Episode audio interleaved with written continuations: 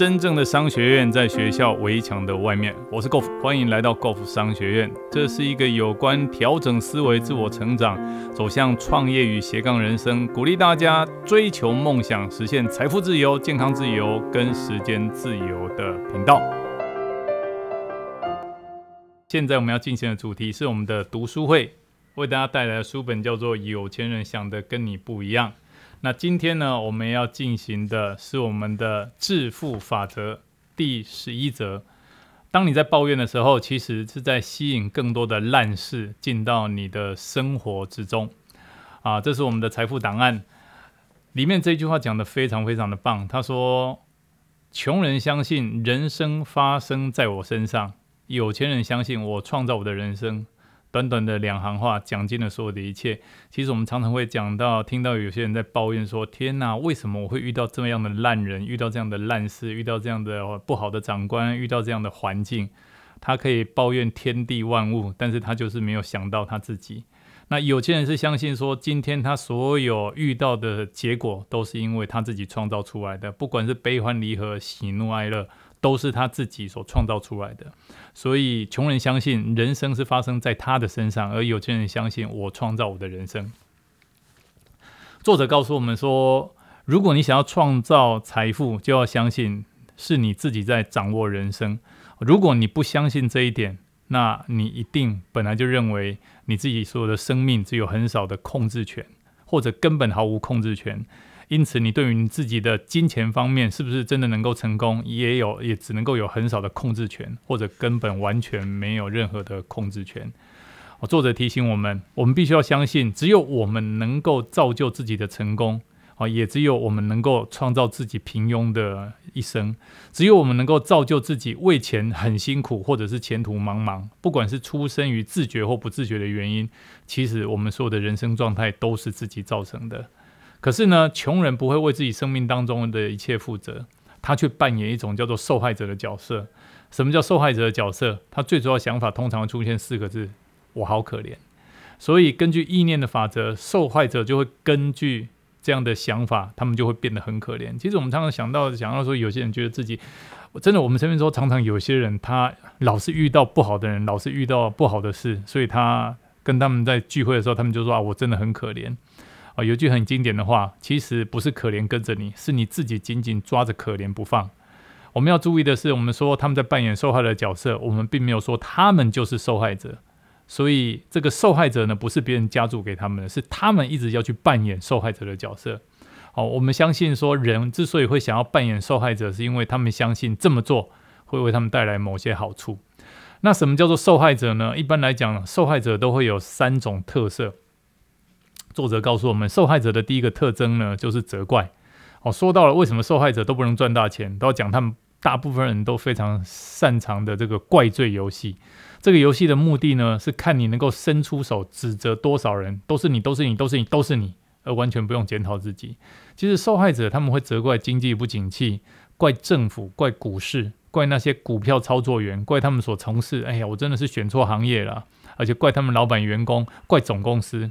怪他们的上线或下线，怪客户服务，怪船务部门，怪合伙人，怪配偶，怪上帝，而且他们会怪自己的爸爸妈妈。反正做错的永远是别人，一定不是他们自己。这就是受害者的第一个特征，非常容易责怪，而且专专门责怪别人。那受害者的第二个特征呢，就是合理化。啊，什么叫合理化呢？他们会打把他目前所有的遭遇，譬如说他书念的不好，哦，或者他婚姻不幸福。哦，或者说他钱赚的不够多，他说啊，反正这就是我的命啊，反正这就是，反正干嘛赚那么多钱？他会把目前他所有的遭遇都认为这个叫做理所当然，觉得这个是本来就应该属于他的，这个是很合理的事。这是受害者的第二个特色。那受害者的第三个特色呢，叫做抱怨。什么叫抱怨？他说，其实抱怨哈，是我们对我们的健康或者对财富所做的最糟糕的一件事。为什么？我们相信哈，有一个叫做宇宙通行的定律，叫做你所关注的事情会扩大。当我们在抱怨的时候，我们关注的是生活中正确的还是错误的事？当然是错误的事啊。既然我们所关注的事会做大，会扩大，那么我们一直在抱怨这些坏事、这些烂事，我们就会继续得到更多这种坏事跟烂事。这个叫做物以类聚。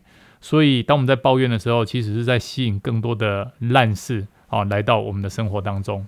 你有没有去注意到，其实哈爱抱怨的人通常日子都不好过，仿佛天下所有可能出错的事情都发生在他们身上。哦，他们会说啊，我当然会抱怨啊，你看我生活过得那么烂。哦，其实当我们了解这个道理的时候，就可以告诉他们说，那是因为你一直抱怨你的生活很烂。现在，请你马上打消这个念头，请你马上闭嘴。哦，而且我们要远离这些老是在倒垃圾的人。请大家一定要注意，一定要远离负面，因为这些带有负面情绪的人，他本身就是病毒。人一旦受病毒感染的时候，他是会受伤的很严重的。哦，你看这次这个新冠肺炎一个传染开来，不是只有一个城市、一个国家，而是全世界的事。哦，所以在这边作者提醒我们，你一定要非常非常确定，不要靠近任何一个负面爱抱怨的人。如果你不避开他们，你非得跟他们相处，就是有些人你是离不开的，你一定要带着一把铁雨伞。哦，否则哈，一直朝向他们过去的这些烂事，最后会落到你自己的身上来。哦，作者说他我一向哈，可能尽可能的远离这些爱抱怨的人，因为负面的能量哦是会传染的。哦，作者说他出个作业给大家，保证能够改变你们的生活。在接下来这七天里面，哎，我觉得这个作业他写讲的非常棒哦。他说，在接下来这七天里面，哦，我要求你完全不要抱怨，不但不要说出你的抱怨，而且连抱怨的念头都不要有。哦，他曾经向几千个人提出挑战，请他们做这个不抱怨的练习。哦，你不知道有多少人跟我说过哈，哎，这个微不足道的小练习，彻底的改变了他们的人生。哦，我向你保证。如果你不再只是想着那些发生在你身上的烂事，并因此停止把他们吸引过来，你将会惊讶，原来你的人生可以变得这么好。因为，因为你越抱怨这些烂事，那这些烂事就越会越朝你前进。可是，当我们停止抱怨的时候，诶，这些烂事就不会朝我们这边靠近，所以人生自然而然就会变得更好。哦，作者说这句话讲得非常好。他说：“哈，责怪、合理化跟抱怨就好像是药丸，顶多只能够疏解一时的压力。”减轻失败的焦虑。想想看，如果一个人不是在某方面、某种形态或者某种方式上很失败，他需要怨天尤人，需要找理由证明自己是合理，或者一天到晚抱怨吗？当然不用。所以从现在开始，每当我们听到自己大声责怪别人或者找借口抱怨的时候，我们马上停止这些举动，然后提醒我们自己，是我们自己创造自己的人生，而且我们随时都在吸引成功或者是烂事进入我们的生命之中。所以，我们必须要非常明智的选择我们所说的话。准备好了吗？仔细思考这句话：天底下没有所谓有钱的受害者这件事情。好，这就是今天要跟大家分享的我们致富法则十一。当你在抱怨的时候，其实是在吸引更多烂事进入你的生活之中。今天的分享到这里，暂时告一个段落。如果你喜欢我们的节目，欢迎订阅分享。如果你对于我们的内容有任何的问题，欢迎留言，我们一起讨论，共同成长。假设你对于如何创业、如何斜杠人生、如何增加额外的收入，想知道更清楚、更具体的做法，欢迎点击下方的链接并填写表单，我们会尽快的与您联络。今天的节目到这边告个段落，我们下次再见，拜拜。